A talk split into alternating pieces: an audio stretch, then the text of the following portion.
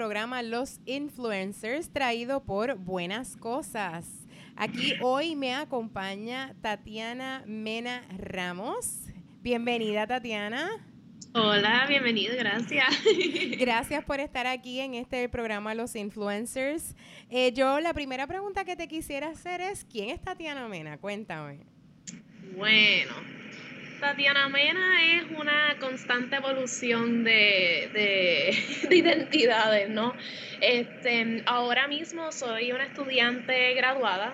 Este, me recién mudé hace menos de un mes para hacer la maestría en arte y política pública en NYU. Este, pero además de eso, pues soy activista, eh, activista soy artista, eh, más o menos cineasta y trabajo con muchas organizaciones sin fines de lucro eh, en Puerto Rico y también en Estados Unidos. Ok, entiendo que trabajas también para una organización que se llama Puerto Rico Rise Up. ¿Qué rol estás ejerciendo eh, con esa organización? Claro, pues Puerto Rico Rise Up es una iniciativa que surge desde la diáspora después del huracán María, eh, con la intención de intentar aliviar eh, y mitigar todos los efectos de, y todos los estragos de María después. Y mi rol particularmente dentro de la organización ha sido mayormente lo que es cubrir los eventos de recaudación de fondos y los esfuerzos que tienen este, trabajando en escuelas, particularmente escuelas públicas en Santurce, de alto riesgo, documentando las iniciativas que tienen de ayuda psicológica por medio de musicoterapia y arteterapia. Eh, y también eh, trabajando en iniciativas como llevar suplidos a Vieques y ayudar a este coordinar la, la, comunicación entre voluntarios y la organización también desde la diáspora y también los que están en la isla. soy coordinadora de voluntarios y también este, multimedia. Eh, Tienes dos roles distintos. Básicamente, sí. Excelente.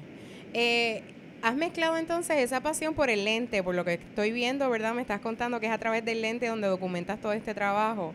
Eh, esa pasión por, por la fotografía, por el video, ¿cómo nace? Pues realmente yo había estado trabajando con la fotografía y video desde estos proyectos que te mandan a hacer en intermedia y high school.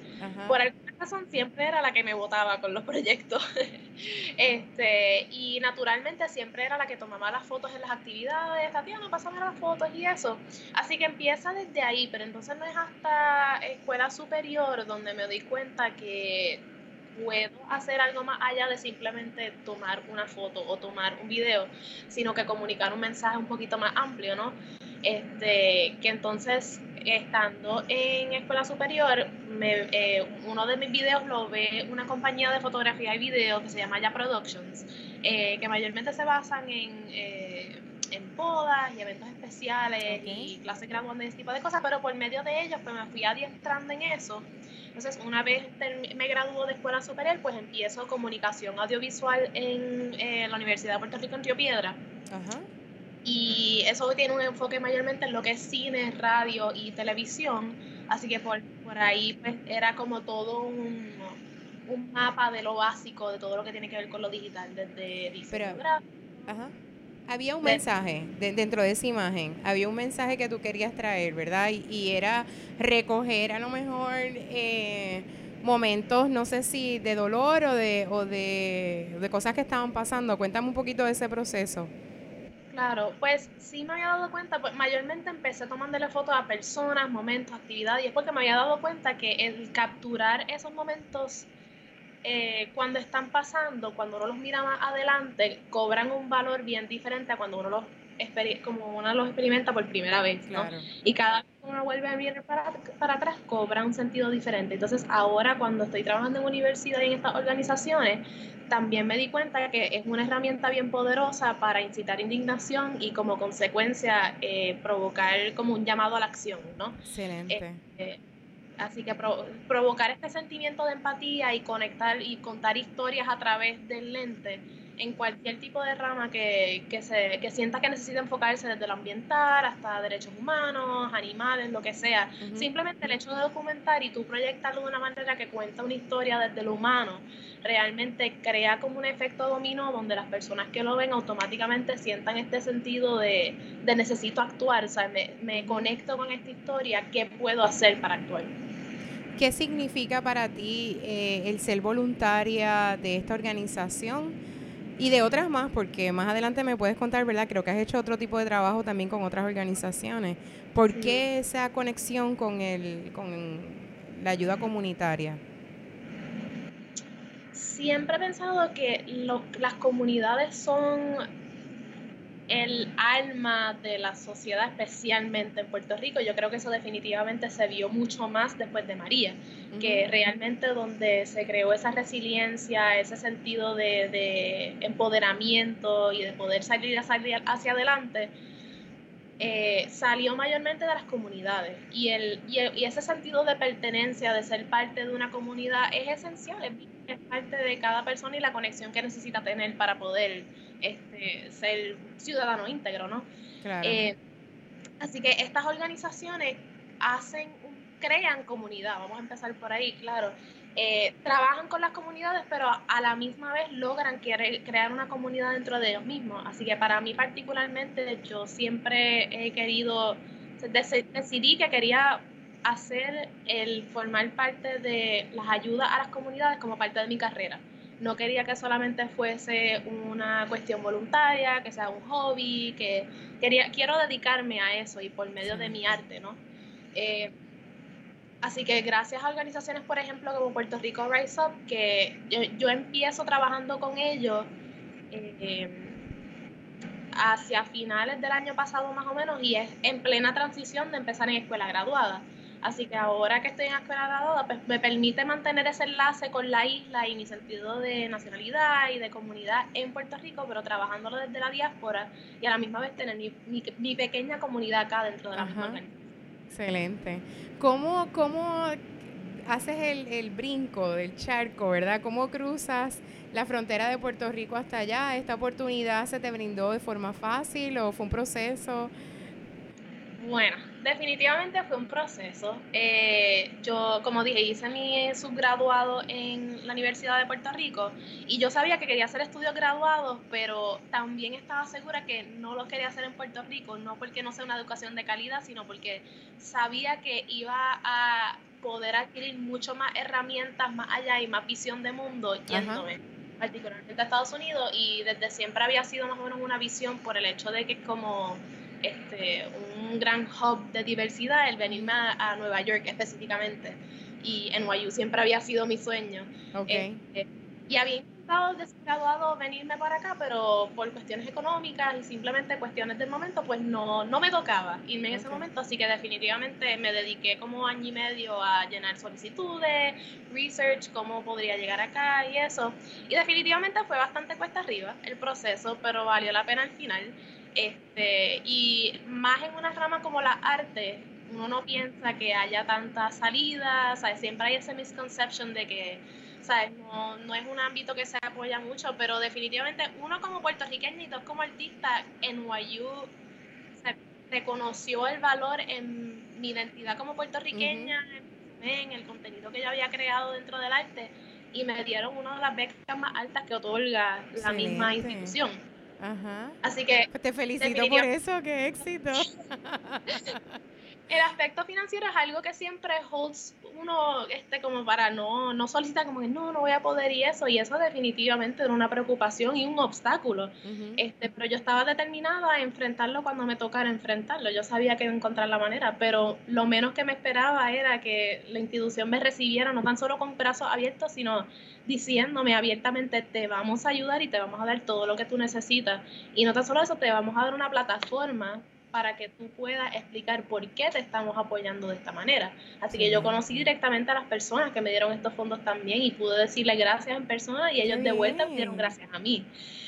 Así que todo esto fue un proceso donde sí fue bien cuesta arriba el proceso, pero definitivamente al final de todo uno se da cuenta que todo cayó en tiempo y espacio, y especialmente en el momento sociocultural y político que estamos viviendo en Puerto Rico, como ahora más que nunca, este tipo de representación, a pesar de lo difícil que se hizo todo el trayecto, tiene su fruto al final. Claro, claro. ¿Existen límites para Tatiana? Uf no, los límites me los pongo yo misma y a veces tomo tiempo darse cuenta de eso.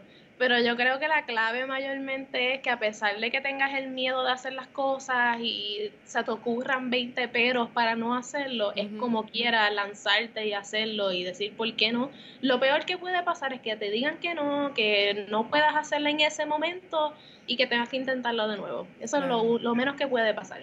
Así que no hay límites este, cuando, cuando uno se decide y cuando yo particularmente me decido. O sea, no voy a permitir que, el miedo me, evite intentarlo, aunque sea.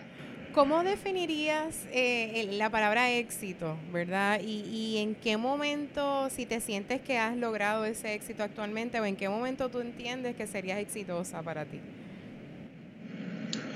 Bueno, éxito en un término general definitivamente yo creo que es relativo a cada persona. Eso necesariamente significa que tengas que ir a la universidad para ser exitoso, no necesariamente significa que tengas que ser un abogado, un ingeniero eh, o, eh, o, político para ser considerado exitoso. Eso realmente está en cada persona.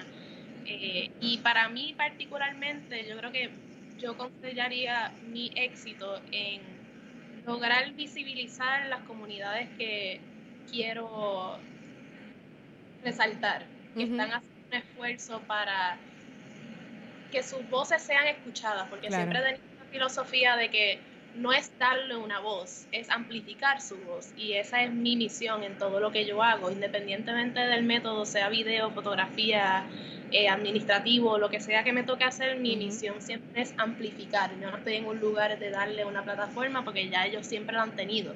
Es más bien amplificar eso.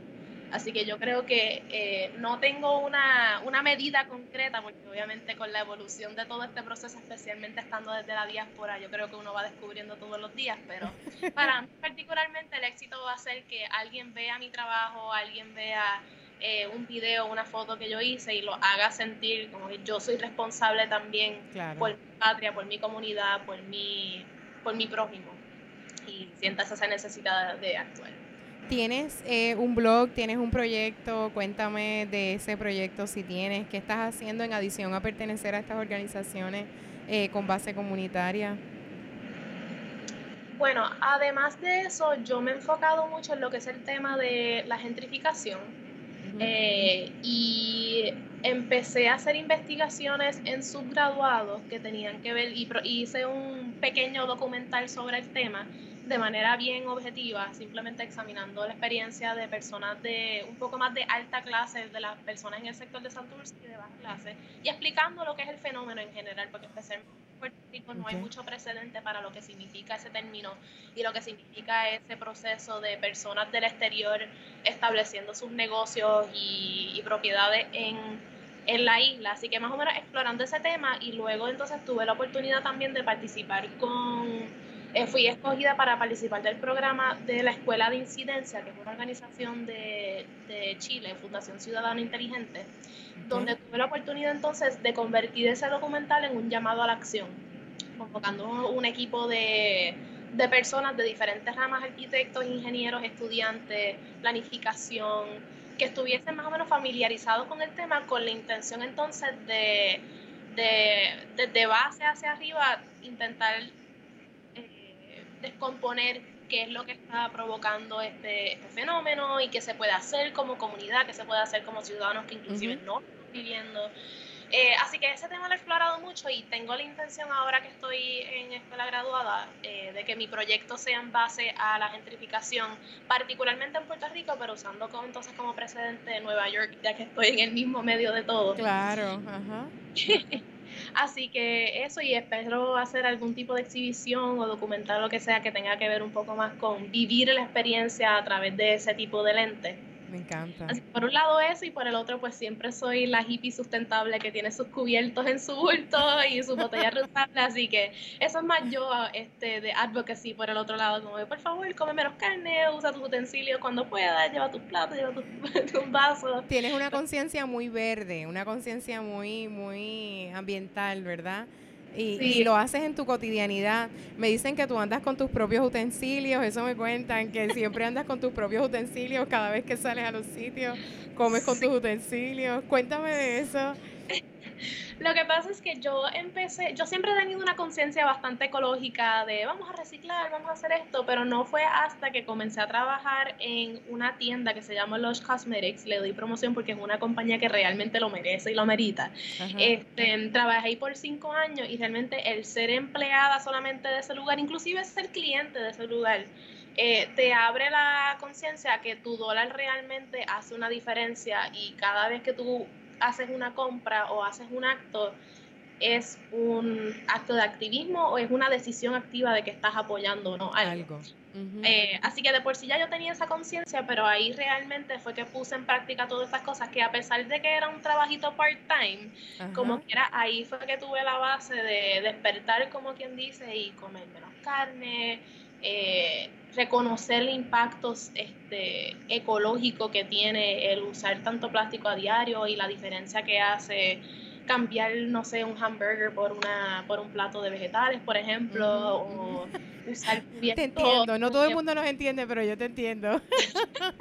sí, no, definitivamente es algo que las personas se quedan como, eh, bueno, no llego tan lejos, pero es cierto, especialmente si uno se pone a investigar son cosas que uno se da cuenta como que, contra, soy yo solamente, pero el yo hacer esta diferencia no tan solo pues baja el impacto obviamente de lo que quiero lograr, sino que también envía un mensaje de activismo, ¿no? Siempre eso incita a una conversación. Donde sea que tú estés, que tú saques tus cubiertos de bambú y tu botella y tu botella reusable, siempre te van a preguntar por qué tú andas con tus cubiertos, qué cosa extraña. Y es un proceso de, de educar a la persona en ese momento. Me encanta, me encanta. Si fueras a hacerle alguna recomendación a las personas que nos están escuchando, ¿verdad? Estos jóvenes que están en proceso de desarrollo, ¿qué les recomendarías?